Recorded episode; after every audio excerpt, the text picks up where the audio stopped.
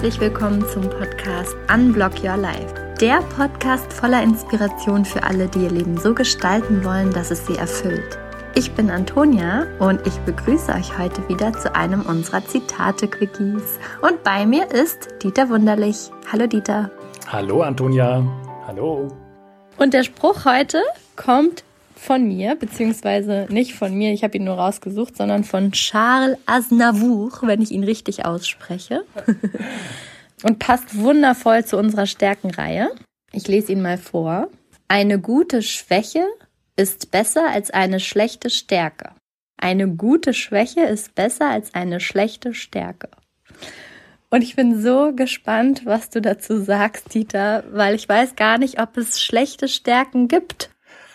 So ging es mir auch. Ne? Also dieser Zitate-Quickie kann dazu führen, dass ich einen totalen Knoten in meinem Kopf habe, weil äh, ich, ich habe schon über eine gute Schwäche. Gibt es gute Schwächen in der Stärkenorientierung oder in der Stärkenpsychologie? Ja, genau. Ne? Das sind so Fragen. Aber wir können ja, ja. ich würde vorschlagen, wenn wir die Frau oder den Mann auf der Straße fragen würde, eine gute Schwäche ist besser als eine schlechte Stärke.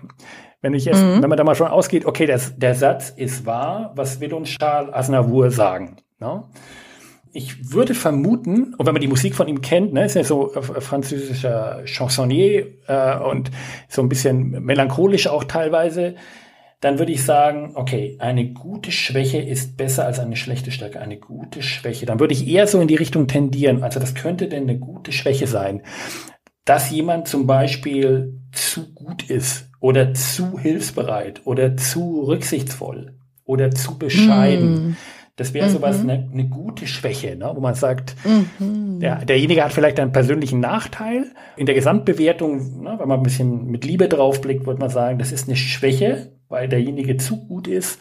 Und das ist mir doch viel, viel lieber als eine schlechte Stärke. Und jetzt überlege ich, was könnte eine schlechte Stärke sein? Das wäre dann eher so, zum, dass jemand zum Beispiel wenn man sagt, Durchsetzungsfähigkeit ist eine Stärke, äh, mhm. er ist zu durchsetzungsstark oder zu stark, zu rücksichtslos, zu, ja, zu dominant, zu autoritär, zu kommunikationsstark. Ne? Zum Beispiel lässt andere nicht zu Wort kommen, dominiert mhm. die Diskussion oder so. Mhm. Dann könnte ich mitgehen, ne? zu sagen, eine gute Schwäche das wäre so, aber das, kommt sehr über Werte, glaube ich, ne? So ein Menschenbild. Eine gute Schwäche, mhm. da ist mhm. jemand zu gut, mhm. ist besser als eine schlechte Stärke. Man sagt grundsätzlich ist Durchsetzungsstärke ist, ist, ist eine Stärke, das ist was Gutes. Aber wenn jemand darin zu stark ist, dann gerät irgendwie so ein Balancegefühl irgendwie aus, aus der Balance. Das clasht dann total mit dem Zitate-Quickie, den wir hatten mit Katrin Scholz, die gesagt hat, Schwächen sind außer Kontrolle geratene Stärken. Also wenn jemand kommunikationsstark ist und die außer Kontrolle gerät und es dann zu kommunikationsstark ist, dann ist es eigentlich schon wieder eine Schwäche. Dann ist es keine schlechte Stärke, sondern es ist einfach eine Schwäche. also muss man dann schauen, wie man es labelt. Ich bin gedanklich eher bei dem Typen, der die Atombomben erfunden hat. Und wenn der auch gut, keine Ahnung, Lokomotiven im Keller zusammenbastelt, dann bleib halt lieber bei den Lokomotiven, anstatt dass du deine wundervollen, krassen kognitiven Fähigkeiten in Atombomben münden lässt. So, ich, ich bin gerade bei so einem Extrembeispiel. Das ist eine schlechte Stärke. Wobei, wenn er es nicht erfunden hätte, hätte es irgendjemand anders erfunden. Da kannst du es wahrscheinlich nicht verhindern. Aber weißt du, so ich bin so bei, und ich glaube, am Ende muss man sich auch fragen, für wen. Also für wen gut oder schlecht, weil diese bewertende Komponente kommt ja eher von so einem gesellschaftlichen Blick drauf.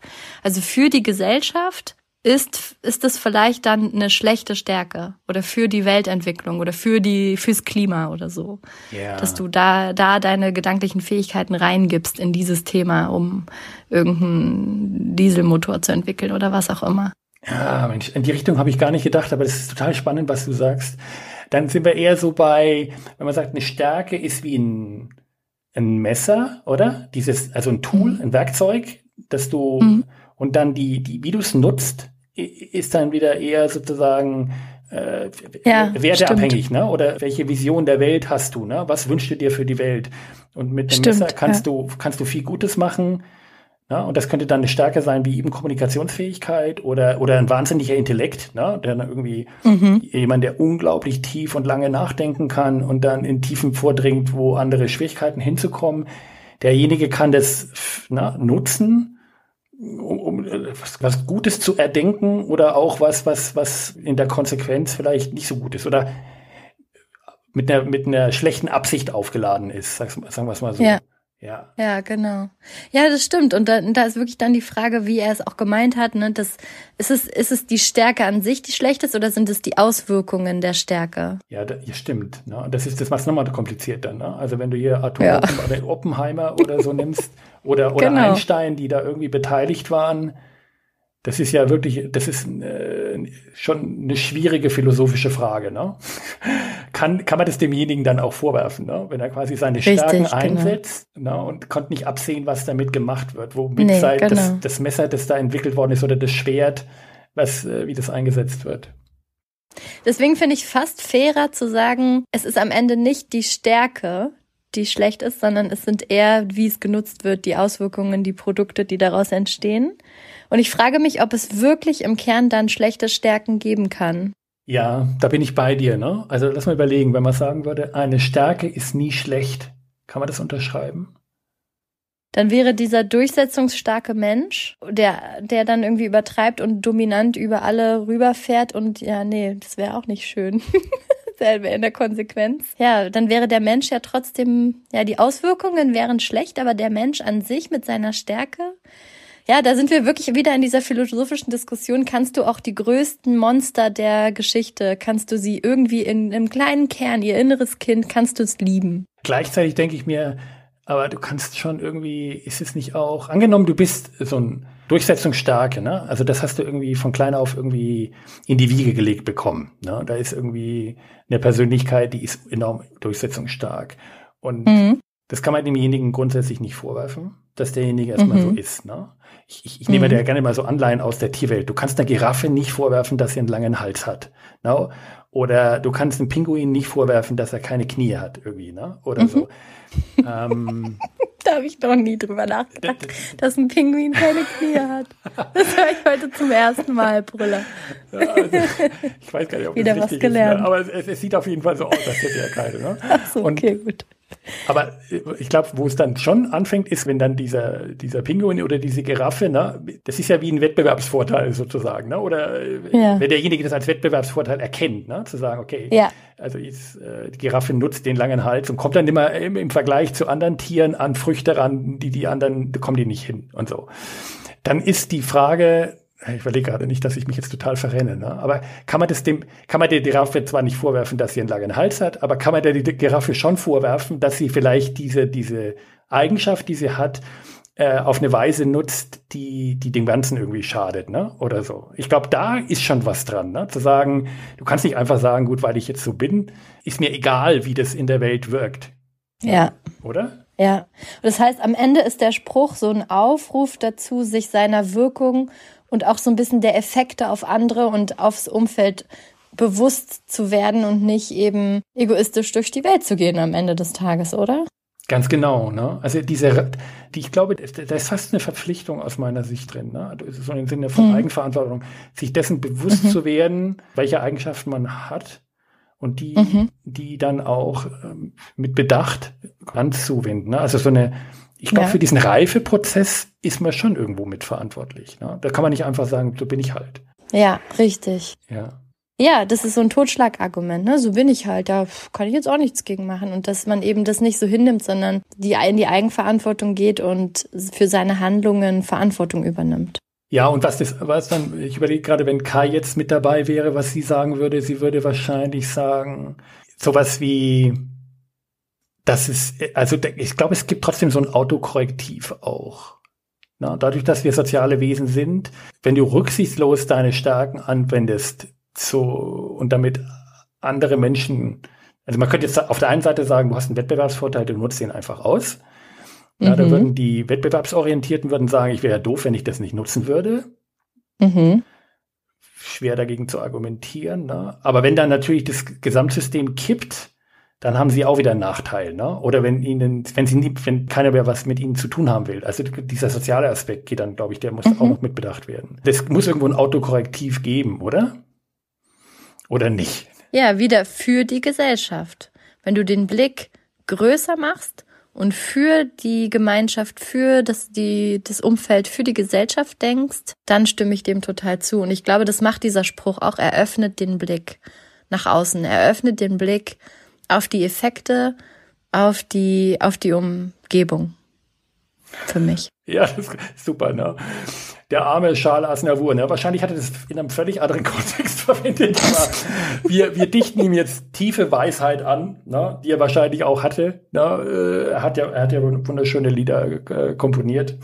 Deswegen, ja, gehen wir mal in die Richtung, oder? Er hat das alles im Blick gehabt. Bestimmt. Und am Ende soll es Weltfrieden geben. Wie schön. da hört man unser Verbundenheit-Talent, das wir beide haben.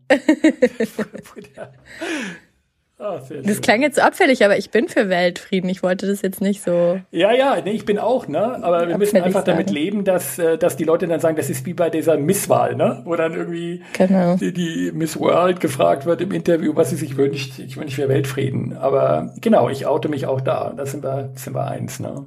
Okay, also lass uns all unsere guten Schwächen und interessanten Stärken dafür nutzen, um dazu beizutragen. Ja, und das, das ist auch interessant. Vielleicht noch ein, ein, Schluss, ein Schlussgedanke.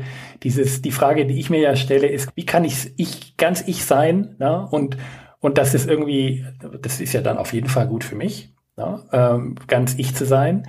Und ohne, mhm. na, also wie kann man ein gutes Leben führen, ganz im Einklang mit sich selbst und gleichzeitig, dass es irgendwie aufs Ganze positiv wirkt. Na? Also dass da nicht irgendwie jemand drunter leiden muss, dass ich so bin, wie ich bin.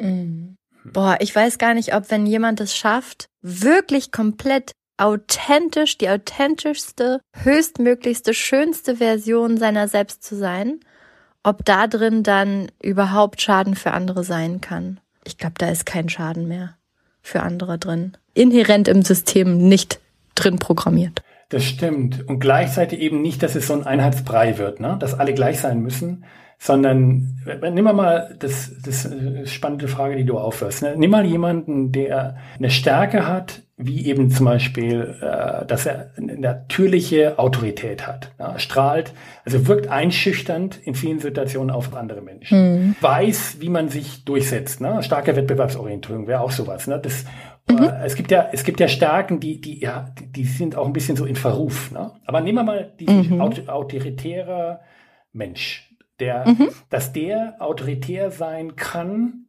ja. zum Wohle des Ganzen. Und ich glaube, dass es geht. Ja, ich glaube, es geht wirklich um den Kontext, in welchem Kontext und mit, in welcher Dosierung lebt er dieses Talent im jeweiligen Moment aus. Ja, weil du brauchst es auf jeden Fall. Du brauchst es in manchen Situationen. Ne? Also in chaotischen Situationen sind ja alle dankbar, wenn dann jemand idealerweise, der auch einen guten Durchblick hat, dann das Ruder mhm. übernimmt ne, und sagt, mhm. hilf uns, wir, wir wissen alle gerade nicht, wir sind alle irgendwie geflutet von allen möglichen Hormonen, die letztendlich verhindern, dass wir klar, klar denken können. Und du hast dann jemanden, der in der Gruppe dann diese, diese, diese, sagen wir mal, Klarheit schafft durch seine mhm. Präsenz oder ihre Präsenz. Mhm. Ne? Also Autorität mhm. ist ja nicht an, an Männer geknüpft, ne? das sind ja auch mhm. autoritäre Frauen.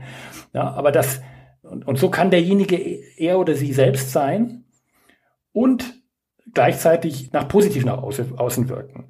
Ja, aber in, in anderen Situationen kann es natürlich verheerend sein, wenn man dann jemand, ganz jemanden hat, der völlig unbewusst äh, jede Situation dominieren muss, weil sein, weil er nicht darüber nachgedacht hat. Ne? Also weil es quasi wie so ein Instinkt in ihm ist oder eine Eigenheit, dass er sich am wohlsten fühlt, wenn er die Situation äh, oder sie die Situation dominiert. Ja, mhm. und, ähm, Genau, und dann so ein aufgeklärt, wenn du willst, oder gereiftes Talent. Ja, und dann, ja, ja, genau da kommen wir wieder auf einen Nenner, dass es immer wahrscheinlich sinnvoll ist, bewusst, sich dessen bewusst zu sein, ja. wie man agiert, warum man so agiert, ob man so agieren möchte, dass man, dass man den freien Willen vorausgesetzt wirklich wählt. Also ja, bewusst, bewusst agiert. Das ist, da kommt man ja dann auch in die Eigenverantwortung mit. Und dann aber wieder, finde ich dann, um das nochmal abzurunden, wenn du dann trotzdem Leute verletzt damit, Du hast dich bewusst entschieden, hier jetzt die Kontrolle zu übernehmen und mit deiner Autorität äh, eine Sache durchzusetzen. Und du hast trotzdem dann Leute getroffen, verletzt, unterbuttert, die sich irgendwie dann nicht wohlfühlen. Dann äh, ist es da auch nochmal eine etwas philosophisch-spirituelle Diskussion, die wir führen könnten, ob das dann nicht trotzdem gut ist, weil das dann offensichtlich nötig war, denen ein Thema aufzeigt. Also du bist ja auch wiederum nicht für die Gefühle der anderen verantwortlich an der Stelle. Ne? Also da könnten wir jetzt auch nochmal eine Stunde drüber reden, Dieter. Absolut, nee, da bin ich bei dir. Aber da sieht man mal wieder, wie viel so ein Zitat doch auslösen kann. da hast du recht ich bin auf jeden Fall, also ich würde mich so freuen zu hören, was andere sagen würden, ob es gute Schwächen und schlechte Stärken gibt und was da so Beispiele für wären. Also würde mich wirklich sehr interessieren, falls jemand zuhört und Lust hat, das unter dem Instagram-Post der heutigen Folge zu kommentieren, wo ihr da jetzt gedanklich seid bei dem Spruch, dann, dann sehr, sehr gerne at unblockyourlife.podcast. Wir freuen uns drüber. Und ansonsten freuen wir uns auf euch beim nächsten Mal. Bis dann. Tschüss. Tschüss.